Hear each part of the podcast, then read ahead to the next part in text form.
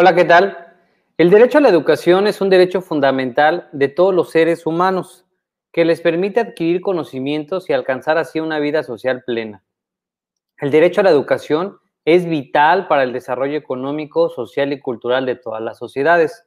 Soy Daniel Nápoles, bienvenidos al Instituto de Difusión Jurídica de Ciudad del Carmen, Campeche, y para hablar sobre el tema de hoy, una perspectiva sobre la educación mexicana en contraste con el mundo, está con nosotros, perdón, Miguel, Ángel Morales Sandoval. Él es licenciado en Derecho y en Pedagogía por la Universidad Nacional Autónoma de México, maestro en Derecho por la Unidad de Estudios de Posgrado de la Facultad de Derecho de la Universidad Nacional Autónoma de México. Cuenta con la siguiente experiencia laboral.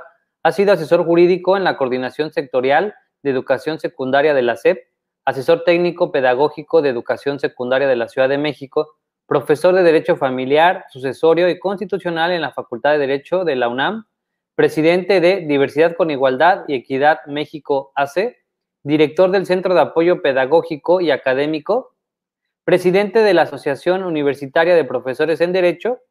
Sin más preámbulo, damos la más cordial bienvenida a nuestro invitado especial de esta noche. Miguel, ¿cómo estás?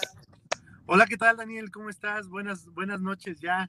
Este, pues aquí en camino a casa, pero, pero con toda la actitud para participar aquí con ustedes. Muchas gracias por la invitación.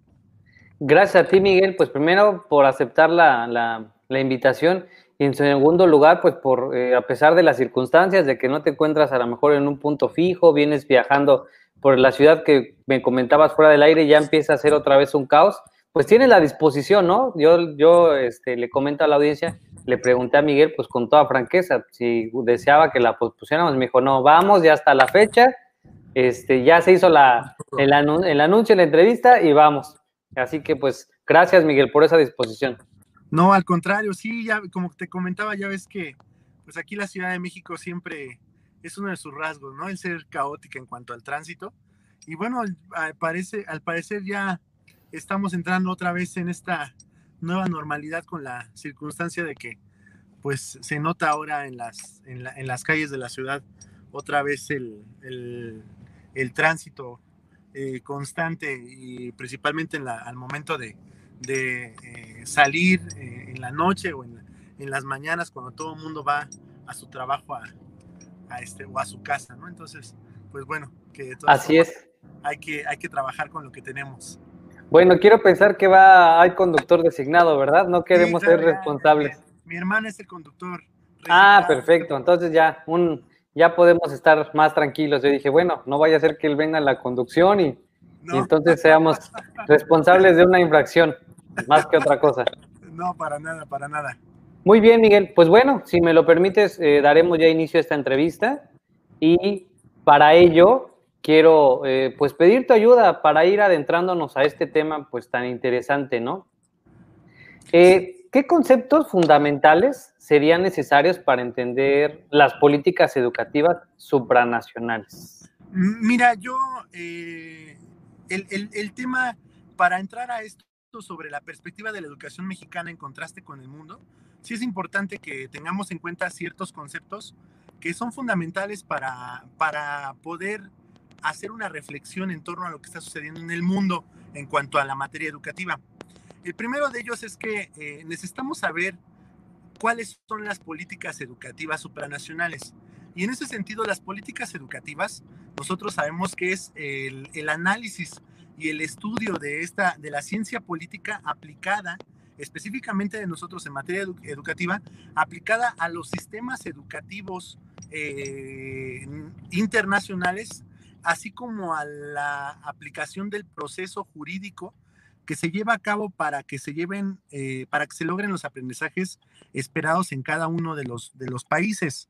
Ahora bien, este, este concepto de, política educativa supranacional, eh, sí es importante que, que, que tengamos en cuenta que las políticas educativas, nosotros sabemos bien que estas políticas educativas supranacionales se llevan, se llevan a cabo por organismos internacionales.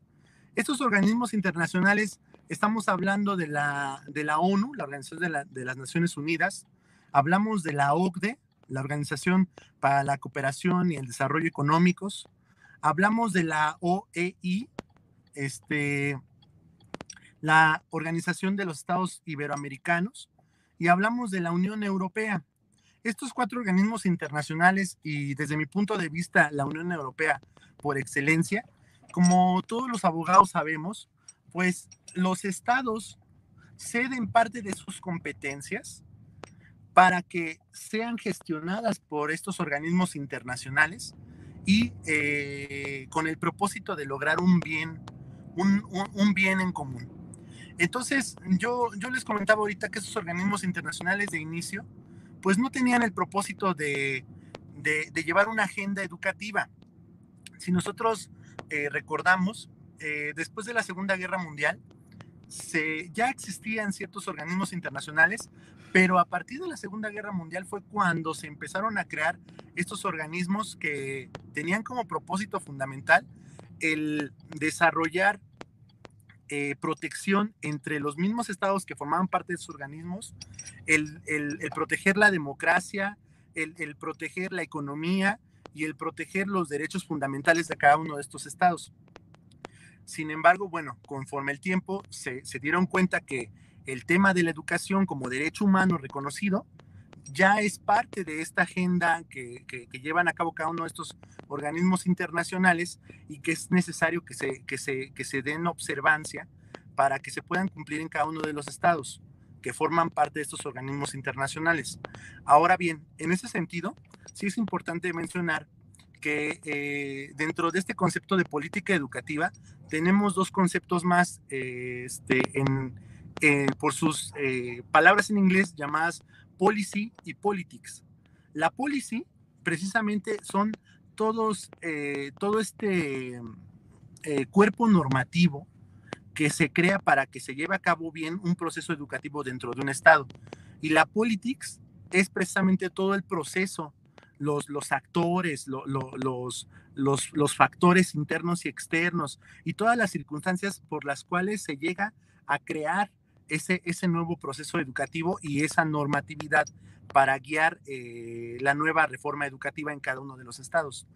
En ese sentido, yo eh, sí quiero señalar que los organismos internacionales llevan a cabo ciertas recomendaciones a sus estados miembros para que lleven a cabo una mejora en materia educativa y se cumpla con ciertas eh, metas. Sin embargo, estas recomendaciones no son vinculatorias. Para los que nos están escuchando ahorita eh, y no son abogados, el, el decir que no son vinculatorias significa que no son obligatorias. Es decir, los organismos internacionales te, te, te, exponen estas recomendaciones y te dicen, a ver, tu país miembro de este organismo internacional debes de cumplir estas, bueno, necesitas cumplir estas circunstancias en materia educativa. Sin embargo, conforme al contexto de tu, de, de, tu país, conforme a tus circunstancias, a tu economía, etcétera, etcétera, tú debes de ver las herramientas para poder cumplir lo mayor que se pueda, pero es a tu consideración. Entonces, ese es a tu consideración eh, no te están obligando a que lo cumplas, sin embargo, para que no te quedes rezagado tú como Estado, tú como país, necesitas hacerlo. Entonces, en ese sentido, pues sí es importante que tengamos esos conceptos principalmente. Y, es importante también contemplar el concepto de supranacionalidad, porque es ahí donde eh, viene el tema de educación supranacional, que eh, nosotros debemos de entender como el estudio de estas políticas educativas a nivel internacional que se llevan a cabo y cómo afectan a cada uno de los Estados miembros en sus eh, sistemas educativos eh, personales. Bien, Miguel, pues bueno, ya que nos has hecho una semblanza precisamente de esos conceptos fundamentales que son necesarios para que pues logremos entender lo que nos vas a, compartir esta noche. Ahora quiero preguntarte, ¿qué nos puedes decir sobre la política educativa? Bueno, ahora, eh, gracias. En ese sentido, la política educativa es, fundamental porque este, en el momento en que nosotros estudiamos cuáles son las políticas educativas que se llevan a cabo por estos organismos internacionales, los estados que forman parte necesitan entonces llevar conforme a su contexto, como es lo que yo le estaba mencionando ahorita, el poder resolverse en cuanto a poder acaparar lo, que se necesite o lograr las metas en materia eh, educativa. Entonces, en ese sentido, nosotros tenemos ahí eh, varias circunstancias. La Unión Europea maneja maneja, yo, yo, yo creo desde mi punto de vista que es el organismo internacional por excelencia porque cede sus competencias, los Estados miembros cedieron ciertas competencias, pero no solamente eso, sino que son, son vinculatorias.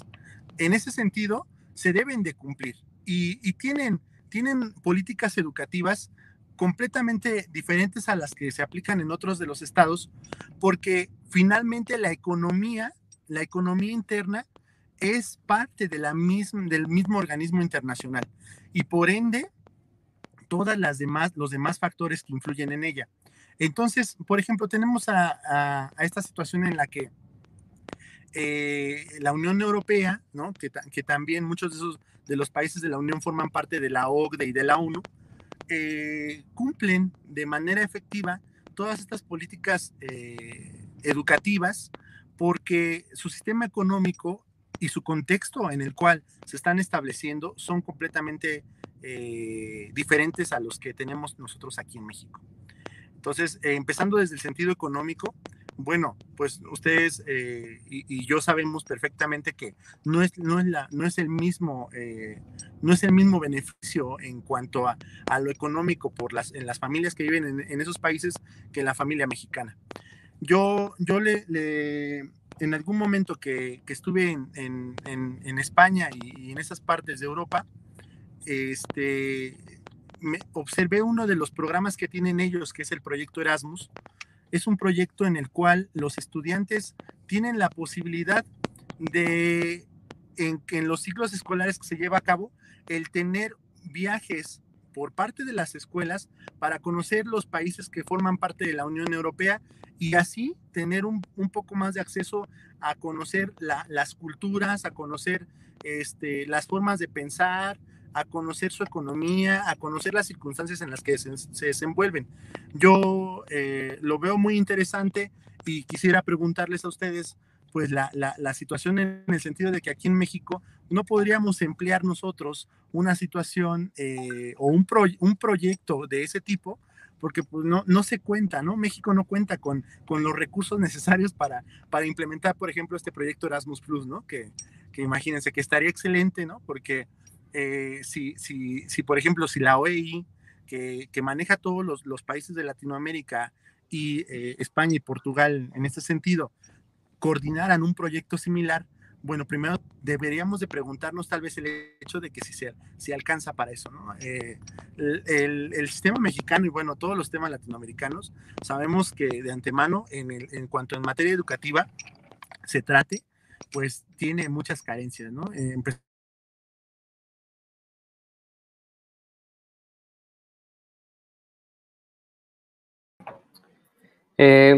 Creo que tenemos una pequeña falla técnica, como lo mencionábamos al inicio de, esta, entrevista.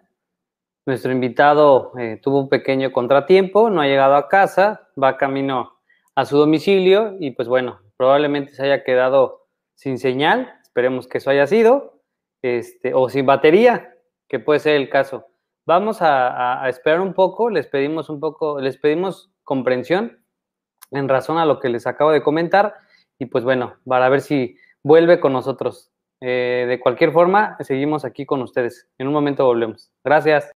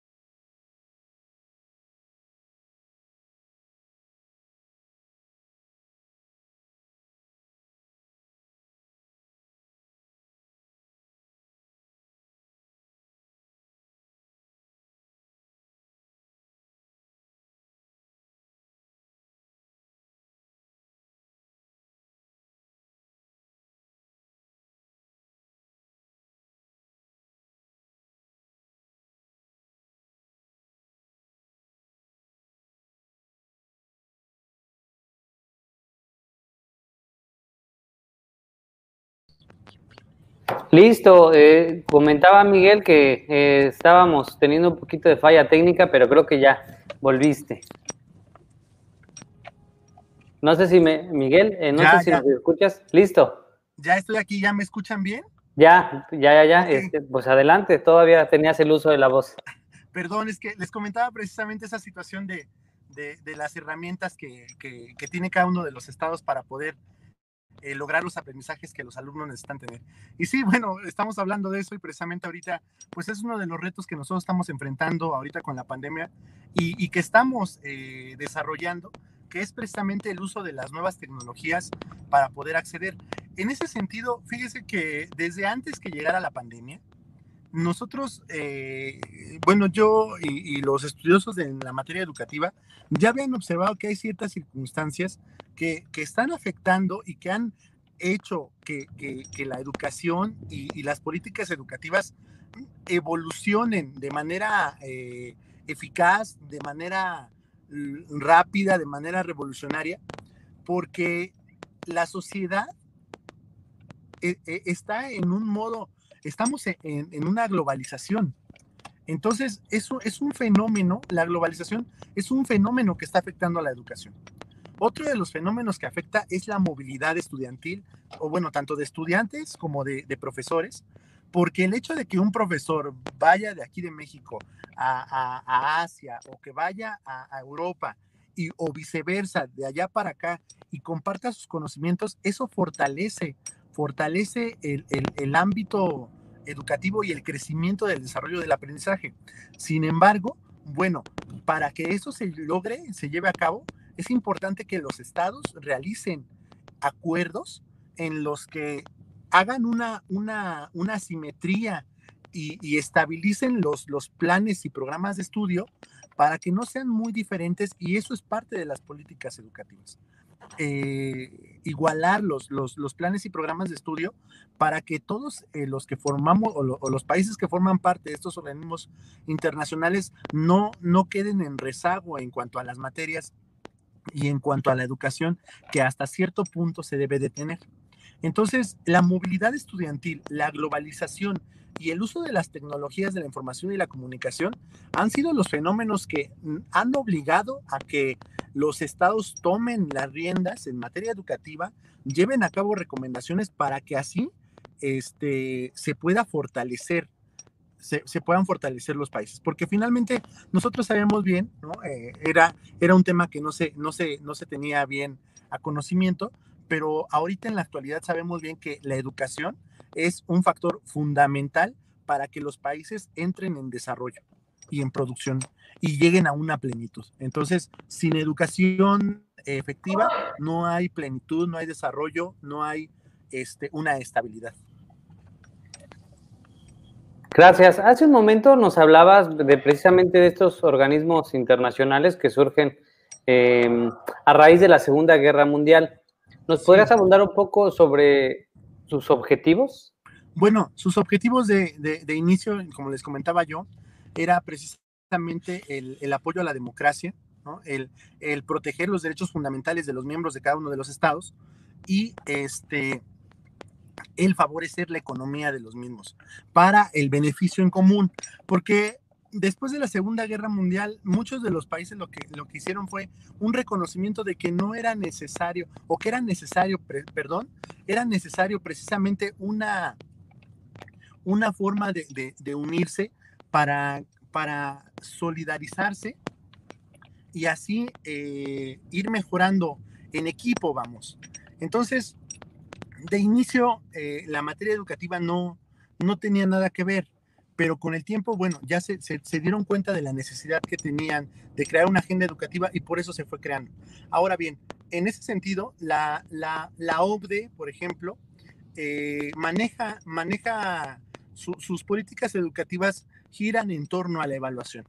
Tenemos ahí con ellos el, el programa PISA, que, ustedes saben, sabe que se le aplica precisamente a los, a los, a los niños de 15 años con eh, temas en materia de habilidad matemática, comprensión lectora, el programa TALIS, que es el que se le aplica a los eh, docentes y directivos de las escuelas para saber cuáles son sus áreas de oportunidad y en qué momento pueden eh, o qué circunstancias pueden mejorar. Entonces, son evaluaciones que se hacen a nivel internacional para que sobre eso llegue una, un, un resultado y se exponga ante el organismo, ante los miembros de los, del organismo internacional para que sepan en qué se necesita trabajar, en dónde va el retroceso, en dónde va el avance. Ahora, en la, la ONU, la ONU tiene, tiene, tiene este, este programa eh, Metas 2021 muy similar a al, al, programa de Metas 2030 que también maneja la Unión Europea, porque este programa, lo que, lo que, estos dos programas lo que, lo, que, lo que buscan precisamente es abatir el rezago educativo, eliminar la eh, analfabetización, este, buscar la igualdad y la equidad dentro de, de, las, de las comunidades, el, proteger la inclusión y estos eh, factores son las metas que, que que se han eh, impuesto o, que se han dado a, los estados miembros para que las logren cumplir. Ahora, ¿cómo las van a lograr cumplir? Bueno, eh, es que ahí es, ahí es la tarea tan grande que tiene México y, todos los países, porque en, el sentido o en torno a sus contextos económicos, culturales, históricos, este, eh, vamos, geográficos, de todo, en torno a todos estos factores, ellos tienen que, que lograr esas metas. Entonces nosotros, por ejemplo, aquí, aquí en México sabemos que, que el, el, el, nivel de alfabetización ha crecido últimamente, pero no es suficiente ya que el territorio es demasiado grande ¿sí? y, y, la población es mucho más. Es muy diferente, por ejemplo, a la situación que tenemos en cualquiera de los estados de, de, de, esta, eh, de Europa, que son territorios mucho más pequeños y la población es mmm, menor a la que tenemos nosotros aquí en México. Entonces, desde ese punto, nosotros nos estamos enfrentando a esa circunstancia, que son que, situaciones que, que se tienen que, que resolver.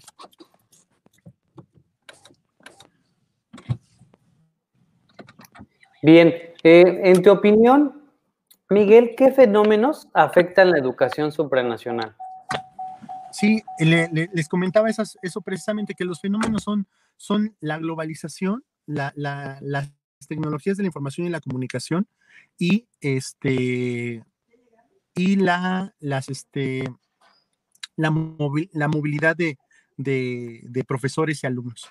Entonces, estos tres factores son los que eh, afectan y por eso se, los organismos internacionales han tomado las medidas necesarias para que se logre igualar eh, tanto en programas de estudio como en, eh, en materia educativa en los países miembros.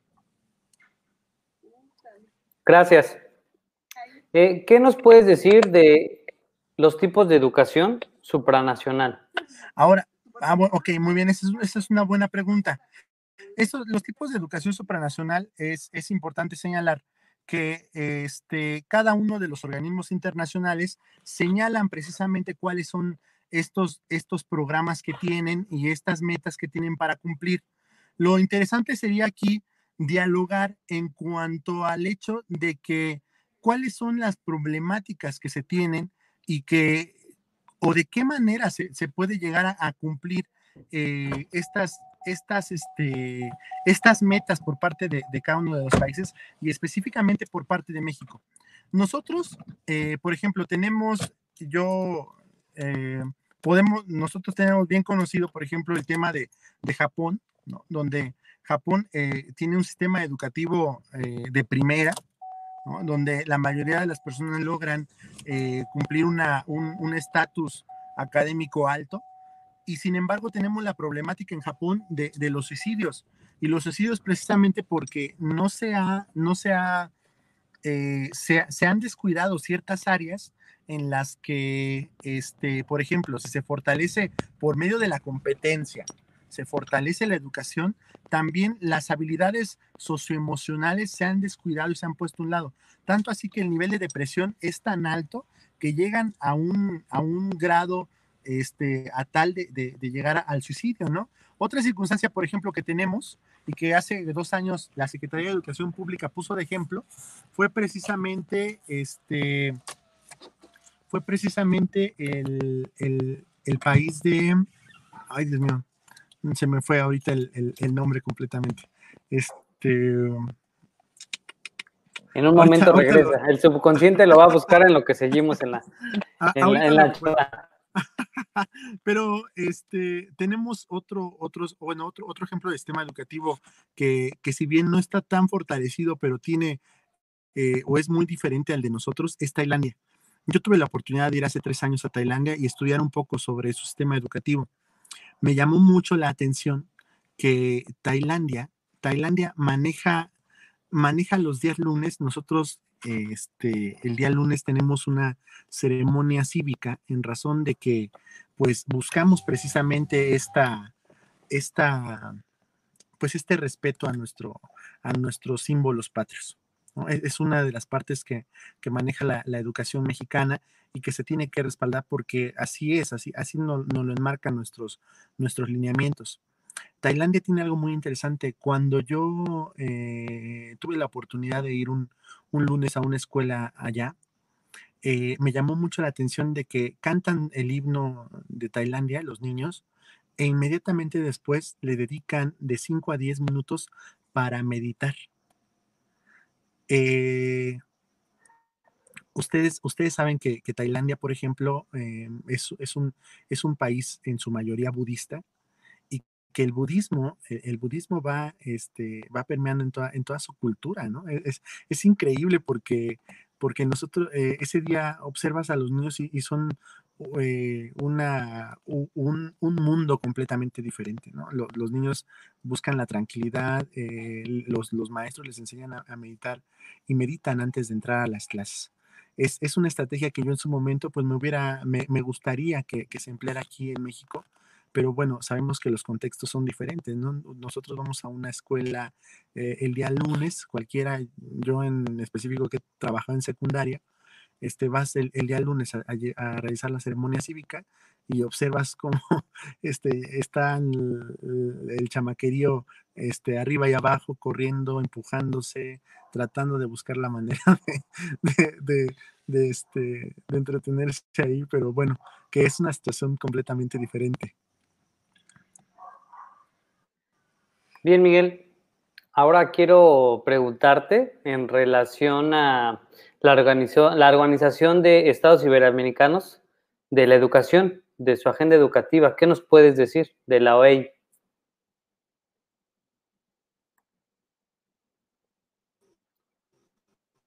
Creo que otra vez se hizo una pequeña pausa. Ah, no te preocupes. Este, no sé si me escuchas ahí. bueno. Sí, te, te pedí, perdón, te preguntaba. Se está cortando mucho, Daniel. ¿Me escucho? Sí, sí te escuchas. Te escuchamos muy bien. Lo que no habíamos tenido ahorita era eh, video, pero ya, ya te vemos y te escuchamos, claro. Sí, ok. No te, no te escuché la última pregunta, discúlpame. Te preguntaba sobre la OEI y su agenda educativa.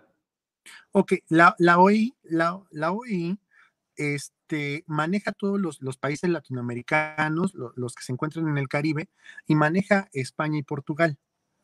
La agenda educativa que tiene es muy, es prácticamente idéntica a la que maneja la, ONU, en el sentido de que también busca eh, el, llegar a alfabetizar a, la mayoría de, las personas que forman parte de cada uno de los Estados miembros. Busca la equidad y la igualdad entre los alumnos y que a su vez al salir de la escuela no solamente lo, practiquen dentro de la escuela, sino que sean personas que, en su sociedad eh, fomenten la igualdad, fomenten el respeto, fomenten la equidad, fomenten la, equidad de género, porque también es, un tema muy importante, eh, el trabajar en torno al tema del respeto y la igualdad entre hombre y mujer, que, nosotros sabemos que, en, Latinoamérica es una problemática enorme. Yo estaba escuchando precisamente la semana pasada cómo la violencia eh, a la mujer y la violencia intrafamiliar ha aumentado ahorita en, en estos tiempos de pandemia y que, y que todo esto pues es, es consecuencia de que pues mm, e, en nuestro caso México y bueno, en, todos los países latinoamericanos, eh, el, el, la falta de, educación a, esta, a esta circunstancia por, por el machismo que, traemos, ¿no? Y que, y que permean en nuestro sistema, en nuestro país, pues es una situación complicada. Otra de las cosas que busca es precisamente la inclusión. La inclusión en el sentido de que somos eh, eh, países completamente diversos.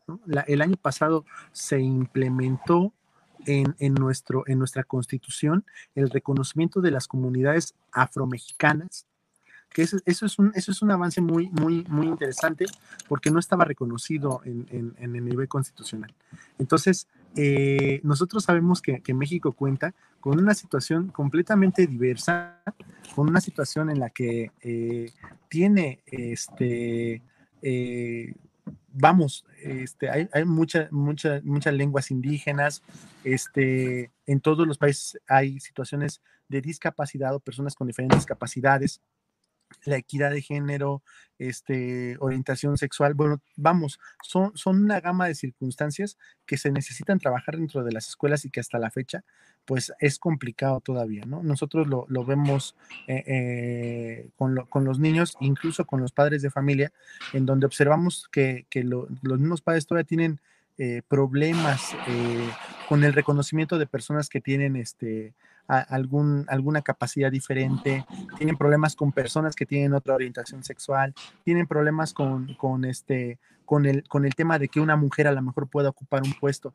hasta la fecha. Entonces, son circunstancias que se, que se, que se trabajan en la actualidad, que, que, que, se debate sobre esas situaciones y que el trabajo está precisamente el hecho de que los niños, los niños eh, necesitan crear conciencia de que las diferencias es precisamente lo que nos, nos une y nos fortalece a todos y de que las diferentes formas de cultura y formas de pensar necesitan, necesitan eh, eh, ser reconocidas, valoradas y, y, dejar de ser estigmatizadas.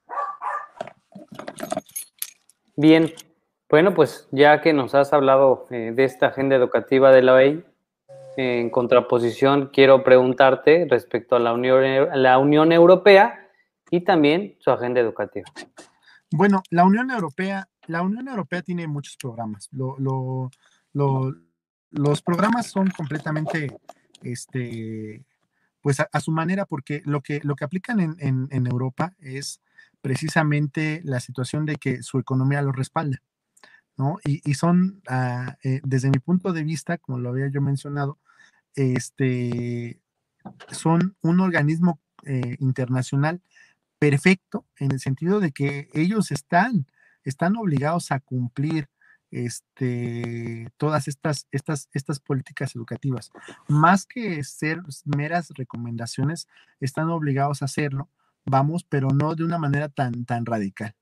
Que, lo importante aquí es que cada uno de los estados eh, se fijan metas y que estas metas tienen que ser este, eh, cumplidas, pero vamos, eh, a su manera igual, en, los mismos contextos, en su, propio, en su propio desarrollo, en su propio contexto, pero ir hacia una misma dirección, que es el propósito que muchos de los organismos internacionales están buscando. Este, en ese sentido, bueno, yo, yo creo principalmente que, que Europa mantiene, mantiene un, un, un, gran nivel académico, que, a veces este, lo podría yo decir que es entre comillas, porque finalmente todos los países han tratado a su manera de conseguir este, este, este nivel académico.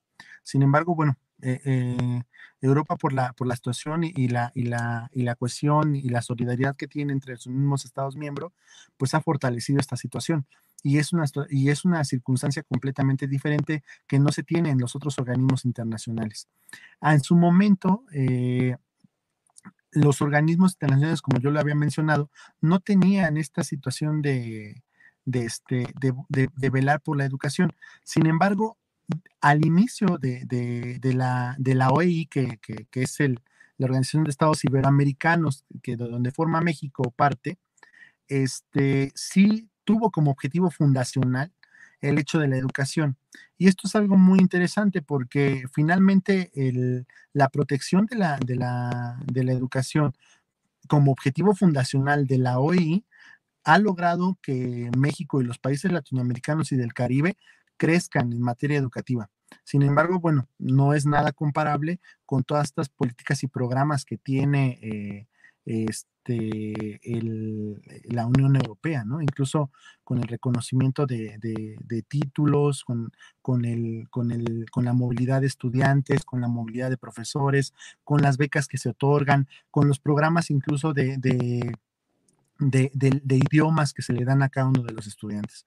Entonces, es una situación completamente diferente que necesitamos nosotros eh, hacer un análisis precisamente porque nosotros en estas circunstancias de las políticas educativas eh, supranacionales tenemos la problemática de que precisamente, eh, como ustedes bien lo saben, y es a donde quiero yo iniciar ya el análisis con México, como ustedes bien lo saben, cada sexenio se hace una reforma educativa. Eh, quiero nada más enfocarme en las últimas dos reformas. La, primera reforma, la, reforma del 2012 con el expresidente este, Enrique Peña Nieto, ¿no? Y, la reforma, la última reforma del 2019 eh, realizada en el, en el sexenio de, de nuestro actual presidente Andrés Manuel López Obrador. Dos reformas que desde mi punto de vista han sido motivo este, de, primera instancia eh, el hecho de, tratar de ayudar a, cumplir con esas metas que, establecen estos organismos internacionales de los cuales formamos parte. Y que finalmente el hecho de estar modificando constantemente la Constitución en materia educativa ha logrado beneficios, sí, beneficios en el sentido eh, académico y de desarrollo de aprendizaje, sí, pero también perjuicios. Perjuicios en el sentido de que, pues, hay cosas que no es necesario cambiar y que resulta que apenas vamos eh, acoplándonos, todos los que trabajamos en el sistema educativo, nos vamos acoplando a, la primera reforma cuando ya vienen este, otras dos reformas más. Entonces, este, pues son situaciones que, van afectando, ¿no? Que, que, yo creo, yo les he comentado en su momento a mis alumnos, y, en algunas otras entrevistas que me han hecho, que deberíamos de emplear un sistema así como, bueno, en algún momento yo estudié a, la República Popular de China, cuando llega Mao al poder y establece lo que se llamaban los planes quinquenales. Estos planes quinquenales eran planes, a, eh, proyectos a largo plazo, que, que, fueron funcionales, ¿no? Que, que finalmente, independientemente de, la, del contexto, ¿no? Y las situaciones, el, el, proyecto a largo plazo creo que crea estabilidad y, mejora. Entonces, eh, creo que es algo que necesitamos implementar en el sistema educativo, ¿no? proyectos a largo plazo en los cuales pues no llegue eh, el siguiente presidente y modifique, ¿no? De, de, fondo y forma las situaciones en materia educativa. Bien, eh, Miguel, continuando con estos organismos internacionales, ahora quiero preguntarte sobre la Organización para la Cooperación y el Desarrollo Económicos en relación precisamente a su agenda educativa.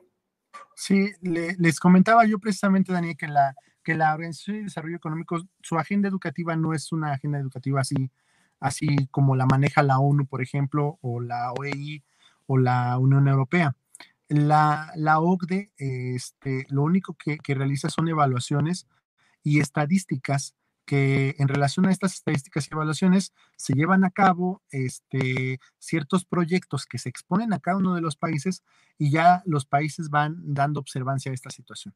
Nosotros, por ejemplo, eh, eh, les hablaba yo de la prueba de PISA y la prueba TALIS, que la prueba de PISA se la aplican a los alumnos de secundaria este, porque, bueno, es, una prueba para personas de 15 años en cuanto a habilidad matemática, comprensión lectora, y eh, la prueba TALIS que se aplica para saber las competencias las, y las necesidades que tienen los profesores y directivos dentro de las escuelas. Estos dos, pues como actores fundamentales, porque recuerden ustedes que este, todas las políticas educativas y las reformas educativas van a impactar de primera instancia en los actores principales, que son los maestros, los alumnos, los padres de familia y los directivos. Entonces, en estos cuatro actores es donde va a influenciar principalmente estas reformas.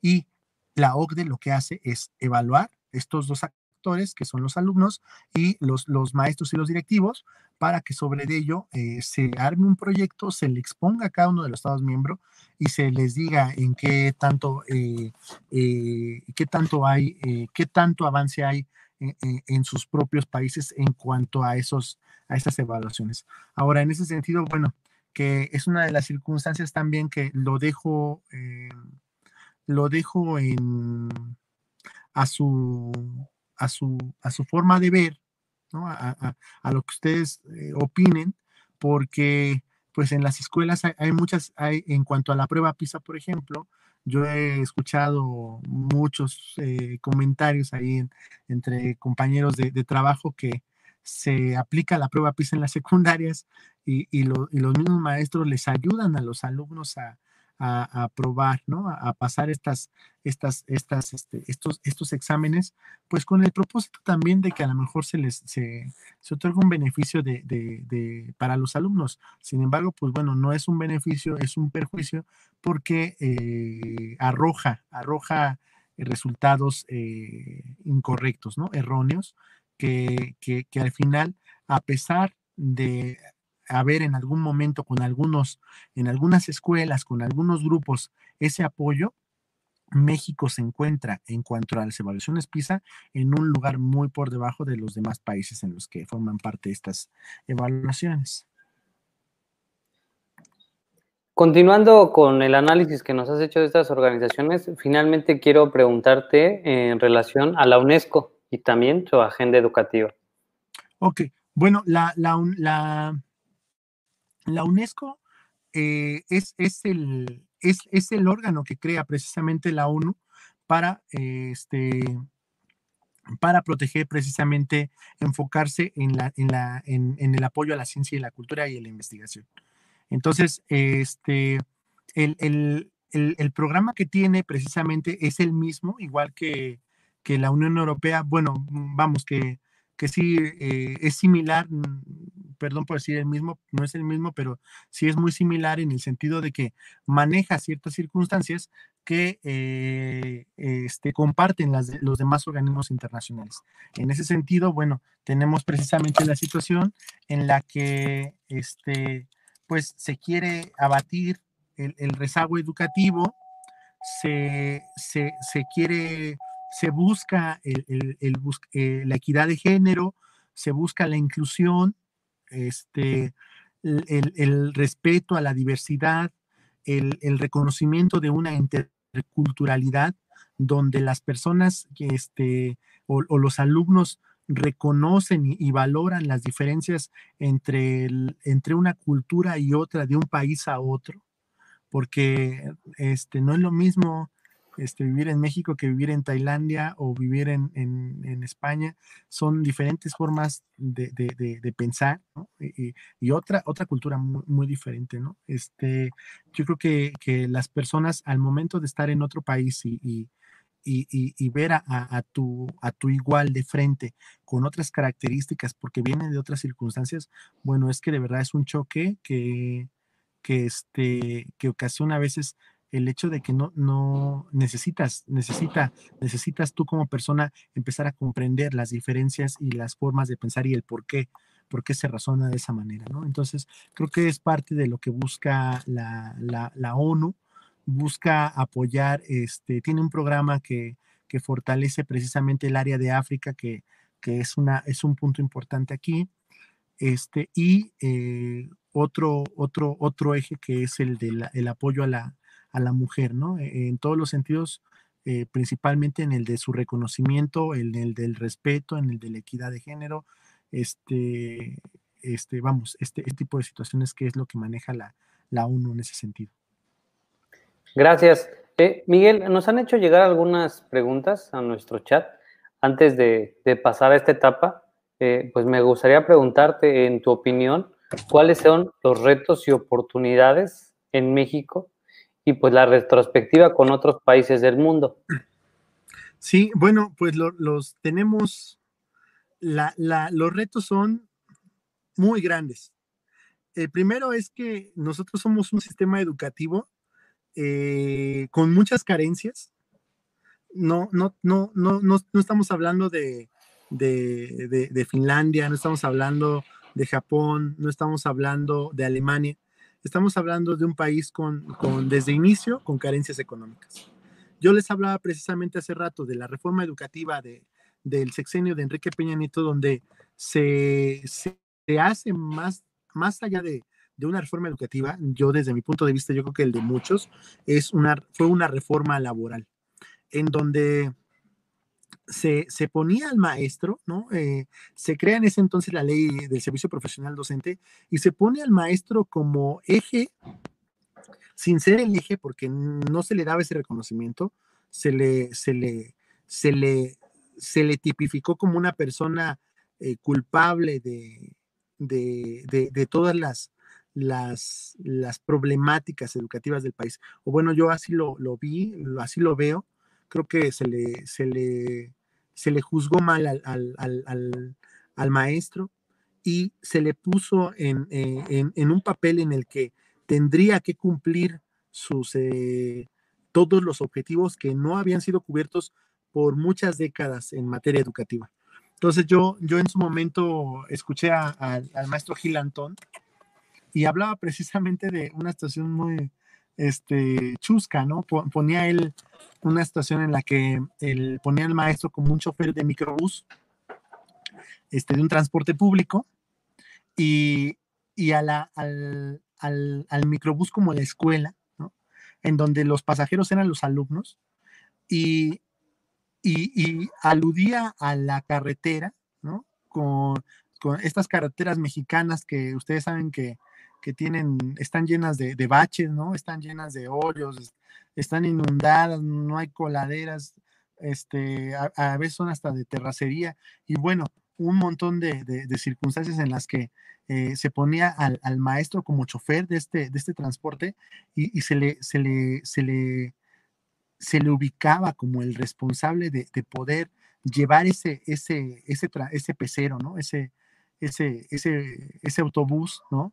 Ya sin, sin, a lo mejor sin dos llantas, con los vidrios rotos, el, el volante a punto de, de, de caerse, este, la palanca con muchas eh, complicaciones y, se le obligaba a, poder cumplir los objetivos y terminar esa carretera con todas estas eh, necesidades que hay, ¿no? En, donde, pues, eh, aludía a la, carretera como el sistema mexicano, ¿no? Toda, toda la, sociedad mexicana, las problemáticas económicas que hay, todo esto, vamos, eh, ponía ese ejemplo, ¿no? Pero a mí se me hizo muy ilustrativo porque sí, en efecto, se, ponía al maestro como el, el, que, el responsable y, el, el, único, ¿no? Como servidor público obligado a poder cumplir con los aprendizajes esperados de los alumnos.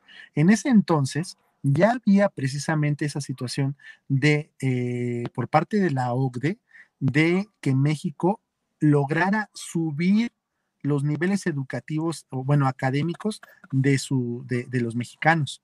Entonces, ¿qué es lo que hizo la, reforma educativa de ese entonces? Te voy a obligar, bueno, no, se los dijo de esa manera, ¿no? Claro, porque pues ya sería demasiado cinismo, pero lo que hizo fue, sabes que tu maestro tiene, eres el responsable eh, de, de, de evaluar y que si los alumnos no cumplen con, o no, no, no aprueban, no es culpa del alumno, es culpa tuya. Entonces, ¿qué, qué sucedía con esta situación? Nosotros, yo, yo di clases eh, mucho tiempo en secundaria y bueno, los que están escuchándome, que son maestros, saben perfectamente que en un salón de clases en México, pues tenemos muchas circunstancias y problemáticas este, de todo, vamos, ¿no? Yo, yo lo digo como director de una secundaria y lo digo como maestro, porque también he estado así, ¿no? En esos dos papeles. Y, dentro de un salón de clases observas a los niños, ¿no? Eh, eh, está el, niño que, viene con, de, familia, eh, su, papá, su mamá, que lo, que, lo, que lo procuran, que tratan de estar al pendiente de él, pero es un de los, de los 50 o 60 niños que a veces tenemos en un grupo, eh, eh, ese niño es, es, uno de los 60, ¿no? Los demás tenemos situaciones ahí de, violencia intrafamiliar, tenemos problemas de, de, poco reconocimiento por parte de los padres, niños con síndrome de Asperger o, Tourette, que, que, me han tocado dos niños así. En algún momento me tocó una niña china que no sabía hablar español más que, más que hola y, los papás vinieron aquí a, a México a radicar este, mm, me han tocado niños que vienen de, de, provincia y que también les cuesta mucho trabajo integrarse al grupo precisamente por todas las características que tienen, niños con discapacidad, este, personas con síndrome de Down, todo dentro de un salón de clases.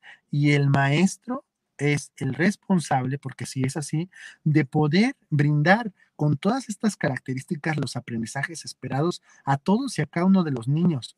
Entonces, en su momento, bueno, pues, así como les, les cuento la, esta situación, pues parece, parece chiste, pero, pero es anécdota, ¿no? Te, enfrentas con, con, una situación en la que, eh, y bueno, no solamente esas, problemáticas o esas barreras de aprendizaje por parte de los niños, sino también problemas en los que a veces muchos niños no van a estudiar.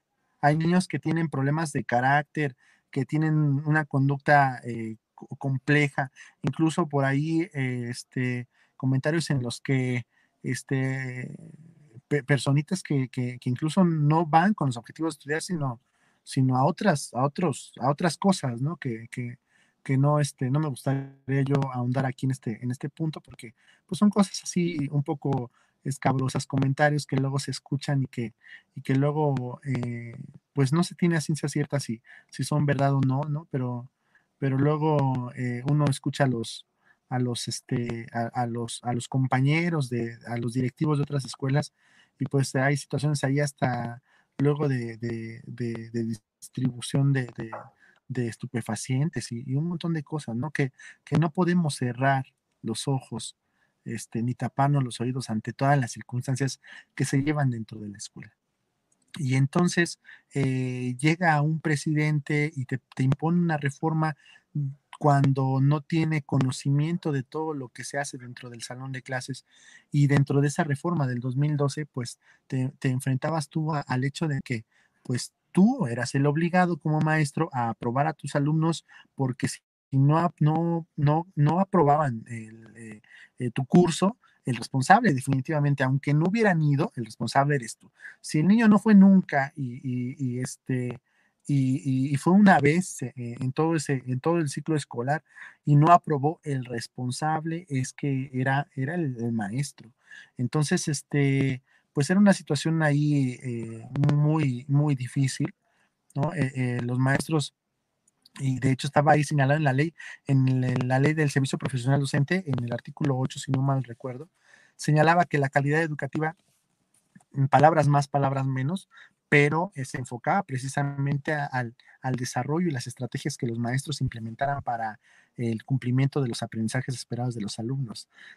era, era algo así lo que decía el artículo y tú te, te sorprendes porque, bueno, para interpretarlo, si tú eres abogado, interprétame este artículo, bueno, lo que te dice es que tu maestro eres el responsable de todo, ¿no? Eres el responsable de la calidad de, en la educación. Muy diferente, por ejemplo, a lo que decía la Ley General de Educación, que señalaba que, bueno, la calidad educativa radicaba no solamente en el maestro, sino también en los directivos, en las autoridades educativas, en la infraestructura de la escuela, en los padres de familia, en los materiales que se necesitan, eh, en todos estos factores que, que sí, en efecto, influencian esta situación. Y entonces pasamos de esa reforma educativa a la reforma educativa actual con, nuestro presidente Andrés Manuel López Obrador, que elimina este, esta, esta es, como una antítesis de la reforma pasada, en donde se le da eh, reconocimiento al, maestro, este, ya no se basa precisamente en una calidad educativa, se cambia el concepto de calidad por el concepto de excelencia educativa y, este, y, bueno, son, son varios factores que, que van eh, afectando, pero todos van en torno a lo que los organismos internacionales vayan haciendo. Y en ese sentido, pues vamos, tenemos muchas situaciones que perder. Hay muchos alumnos que en su momento, pues el maestro, por no tener problemas por, eh, con, las autoridades, ¿no? Por, el miedo a que, a que te fueran a quitar tu, tu, tu, tu trabajo, este, lo que hacían era mejor decir, ¿sabes qué? Pues el alumno nada más fue una vez en, eh, en todo el ciclo escolar, pero pues como tú eres el responsable, pues mm, tienes que aprobarlo como porque tú tienes que buscar las estrategias y entonces el maestro, bueno, pues ni modo, este, voy a, mm, lo paso, ¿no? O, o, me, o pierdo mi trabajo o, qué onda, ¿no? Entonces, mejor este, lo, lo, lo, apruebo, ¿no? Tenemos esa situación en la que muchos, eh, pues, eh, alumnos, pues, han, han, ido, han ido subiendo, a lo mejor ni siquiera con los aprendizajes esperados, ¿no? Es algo que, que, que no, no, se, no se dice así a viva voz, pero en, en, en, en, debajo del agua, ¿no? Pues se sabe. Se sabe muchas veces que, que el alumno no, no, cumple con lo, con, ni siquiera con lo mínimo, vamos, y que, y que, y que la autoridad prácticamente no te lo dice, pero te obliga a que, a que tú, a que tú este, lo hagas. Y entonces, de esa manera, pues el, el país ha cumplido con ese estándar de poder elevar su nivel académico. Otro de los ejemplos que tenemos son estas escuelas, Patito, donde te dan tu certificado de prepa, ¿no? O tu certificado de secundaria en tres meses. No sé si han escuchado ustedes esa situación. Y, pues ya todo el mundo saca certificados a, diestra y siniestra, ¿no? Que es una situación que también se les pide en el trabajo porque si no tienes eh, preparatoria, ya, o sea, es, es así prácticamente imposible que encuentres un trabajo. Entonces, este, son circunstancias que, que, que han, que ha impuesto el, mismo, eh, el, el, mismo gobierno de tal manera de que se puedan llegar a, a, a, este, a cumplir ciertas metas que, que, pues, si se bien se han cumplido más o menos, no sabemos eh, eh, a, costa de qué, ¿no? O cuáles sean esas situaciones que, que, son lúgubres, ¿no? Porque pues tienes certificado de, de, preparatoria, pero no sabes leer ni escribir, bueno, es que estamos entonces en una situación que no está concordando con lo que se está solicitando. Gracias, Miguel. Pues bien, eh, precisamente con todo esto que nos has compartido esta noche, eh, nos han hecho llegar algunas preguntas y pues ya queremos abusar de tu tiempo ya para finalizar. Sí, sí, sí, adelante. Ok, la primera pregunta, en su opinión, eh, la, educación en el centro del país es distinta a la que se imparte en provincia? Sí, sí, total, totalmente distinta. Este, empezando por la infraestructura, es que, es que en las escuelas de la Ciudad de México, por ejemplo, ¿no? Eh, pues tenemos un, nivel de, infraestructura pues entre un 60 a 80% completado, ¿no? Las, las, escuelas de la ciudad o de las ciudades tienen un, un poco más de avance. En, el interior de la República hay escuelas que ni siquiera tienen, eh, no hay escuela, la escuela son los niños, ¿no? Entonces hay, hay, hay, lugares donde los niños llevan ahí hasta su propia banca, ¿no? Y, llevan su cuadernito y se sientan y, el maestro ahí hace una simulación de, de pizarrón, ¿no? Y, va dando clases. Tengo un amigo que, que ahorita me estaba comentando hace dos meses precisamente él da clases eh, eh, en, esta, en este límite entre Chiapas y, Oaxaca, en un, en un, pequeño poblado eh, este, lejano de, en una pequeña comunidad muy lejana del poblado principal. Y, y decía, me, me, dice él que, que, lo que empezó a hacer es aplicar la, empezó a dar este, empezó a llamar este, a los niños con un megáfono. Entonces eh, de la casita donde, de la casa donde él lo dejaban quedarse, este, salía a la entrada de la, de la casa y, con el megáfono empezaba a dar clases y los niños salían de sus casas, se sentaban afuera de la puerta y tomaban sus apuntes, fíjense. Entonces, son situaciones que de verdad, este, pues a mí me, me, llenan de mucho orgullo porque los maestros hacen todo lo posible, digo, no todos, ¿no? También hay personas que dices, híjole, no puede ser posible que estén aquí, ¿no? ¿Cómo llegaron aquí, no? Este, pero, pero este, pero sí, o sea, son, son situaciones complejas, el maestro es un papel fundamental, los padres de familia mm, son un papel fundamental dentro de las, dentro de la educación, y, y, y sí es claro que sí, que, que tenemos muchas carencias, ¿no? En, la ciudad tenemos aún así carencias, pero son mínimas comparadas con el interior de la República Mexicana. Muchas gracias, Miguel. Eh, en la siguiente pregunta, en su opinión, ¿qué modelo eh, educativo internacional podría funcionar en México? Ninguno, ninguno. Eh, de hecho, yo siempre le he comentado a mis alumnos en las entrevistas que me han hecho yo creo que es un sistema parchado. México eh, le gusta algo de un país jurídicamente y venga para acá.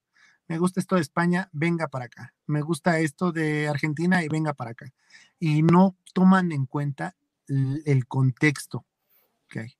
Entonces tú no puedes decir, a ver, me gusta tal cosa de, Europa cuando no tengo los, los, las herramientas para poder aplicarlo aquí en México. ¿no? Entonces, no, no, no hay ninguno. Muchas gracias. Tenemos otra pregunta y de hecho aparece en la pantalla. Derivado de la pandemia, ¿cuáles son los retos que enfrentan los alumnos y los maestros en este, en este ciclo escolar? Y en su opinión, ¿qué tan viable considera que las clases se tomen en televisión? Bueno, eh, una estación, primero vamos a, a reflexionar sobre la televisión. La televisión, dicen que 10, dijo el secretario de Educación que 10 de, que 9 de 10 personas tenían una televisión en casa. Bueno, eh, no sé, es algo que quiero yo este, creer que si es verdad o no, no sé si sea cierto. La verdad es que, es que no que 9 de cada 10 personas en México tengan una televisión. Ahí me acordé precisamente de esa, esa situación que fue tan criticada por Peña Nieto que regaló, regaló televisiones y dije, bueno, este, ahorita están sirviendo de algo, ¿no? Esas televisiones que, se regalaron en, ese sexenio. Este, tenemos un problema fuerte que enfrentar. El problema de que la barrera de aprendizaje, independientemente de las barreras que tienen ahorita los alumnos personales, ahora tenemos la barrera de que no hay internet y eh, eh, el uso de un dispositivo. No todos los niños cuentan con internet en casa porque no da la economía para tal y no todos los niños cuentan con un dispositivo. Entonces, esta situación, pues es una problemática de verdad, porque si no cuentan con esta, estos, estos medios, pues entonces, ¿cómo van a poder acceder a la educación? Yo, yo creo ahorita que, y, estaba yo, yo comentando en la última ocasión, que si, que si llegamos a triunfar en este medio de acceso a la, a la educación con, esta, con, con, con el uso de las tecnologías y funciona, entonces, la infraestructura de las escuelas tan grande así tal cual es, ya no va a ser tan necesaria. Lo único necesario va a ser el uso del Internet y un dispositivo. Entonces, ahí las escuelas van a tener, eh, bueno, perdón, el gobierno va a tener la responsabilidad de otorgarle a todos los mexicanos un dispositivo y, un, eh, y el acceso a Internet para que puedan acceder a la educación, ¿no? Son, serían las herramientas fundamentales. Sin embargo, bueno, que es una situación diferente porque eh, nosotros como, como seres humanos siempre necesitamos la cercanía de los demás. Entonces, pues este, yo a lo mejor estoy transmitiendo un poco de conocimiento, pero no es lo mismo que estar frente a frente con tus alumnos y ver sus formas de expresarse, ver sus sentimientos, saber cuáles son las circunstancias que les, que les afectan día con día. Muchas gracias, Miguel. Tenemos una última pregunta. Eh, ¿Considera que se debería invitar a docentes extranjeros eh, a capacitar a docentes nacionales? No, yo considero que se debe de fomentar eh, o, implementar el, el apoyo a los maestros mexicanos y a los alumnos a que se les dé becas, que ya hay, ya hay, pero no, no en suficiente medida, para que puedan salir al extranjero y, aprender de estos conocimientos que se necesitan. No, no, no, yo, yo este, no soy xenófobo, no, para nada. Creo que a mí, este, a mí eh, he, aprendido y se los, se los quiero comentar así de, breviario. Este, en, las oportunidades, yo soy un, fiel amante de, de, salir al mundo de mochila y, y en, en todos mis viajes he aprendido que todos somos completamente diferentes, pero tenemos una razón del por qué somos así. Entonces, este, a mí me ha fortalecido mucho el conocer personas de otros países, me ha, me ha ayudado a, a, a, ser más tolerante, a ser más comprensivo, a ser, a ser más empático. Y, yo creo que finalmente sí, o sea, todos somos, eh, tenemos nuestras formas de pensar, pero específicamente en esta situación, yo creo que lo necesario es que nosotros, el gobierno, nos dé esa posibilidad de, salir, ¿no? Tanto a estudiantes como a maestros, de aprender y regresar, ¿no? Que, y, y aplicar esos conocimientos aquí en México, definitivamente. Gracias. Y pues nos llegó de último momento una pregunta en relación a lo que comentabas, que si existe algún apoyo internacional para la movilidad de docentes para que acudan, o más bien para, sí, para que acudan a países distintos. Ah, bueno, yo lo desconozco eh, si hay apoyo por parte de, organismos internacionales, este, pero eh, la UNAM, por ejemplo, maneja muchos proyectos de, movilidad estudiantil.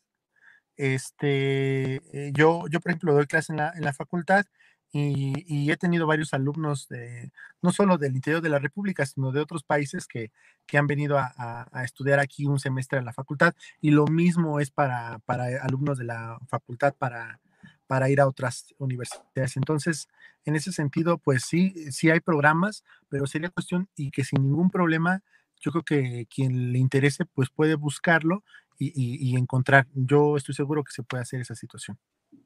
Muchas gracias, Miguel. Pues bueno, eh, con esto no me queda más que a nombre del Instituto de Difusión Jurídica de Ciudad del Carmen Campeche, eh, darte las gracias por haber participado en este espacio, donde el objetivo es precisamente compartir el conocimiento y las experiencias adquiridas. Y también pues por tu disposición, ¿no? Nos comentabas al inicio de la entrevista que te estabas trasladando de un lugar a otro y pues la entrevista continuó, eso es admirable de ti, habla muy, muy bien de tu persona y de tu disposición, ¿no? Muchas gracias, Miguel. Al contrario, Daniel, yo les agradezco mucho, espero que la información que, que, di ahorita sea de, de, este, de utilidad para, para, muchos de ustedes. Cualquier cosa que, requieran en materia educativa, pues yo me encuentro para servirles. Me pueden buscar en mis redes sociales, estoy como Miguel Sandoval en Facebook. Y este, y pues cualquier situación, pues eh, estoy, estoy ahí para, para, este, para apoyarlos. Y te agradezco mucho la, la invitación. Muchas gracias. Y sí, precisamente era lo que te iba a preguntar, alguna red social, datos de contacto que desees compartir para que sepan qué es lo que, lo que constantemente haces en tus redes sociales, ¿no? Y pues en relación a este tema que nos has hablado. Sí, yo, yo, yo creo que en, Facebook me, han, me han contactado mucho. En Facebook estoy como Miguel Sandoval y este y, y, en Google incluso pueden ahí este poner mi nombre Miguel Ángel Morales Sandoval y me encuentran sin ningún este sin ningún problema, encuentran mis datos y, para que puedan acceder a cualquier situación de si tienen alguna duda en materia educativa, bueno, eh, los maestros principalmente que luego se me han acercado para, para decirme alguna situación, alguna problemática que tienen, este, en cuanto a X o Y este, circunstancias, pues yo, yo siempre he estado en, favor de, la educación y si los maestros me necesitan, yo estoy ahí para ellos porque son mis colegas, así que yo estoy ahí para esa situación. Gracias, Dani. Excelente. Pues bueno, también agradecer a nuestra audiencia por haber eh, seguido esa transmisión. Eh, no olviden suscribirse a, nuestra, a nuestro canal, darle like a la página y nos estamos viendo en la próxima. Que pasen buena noche.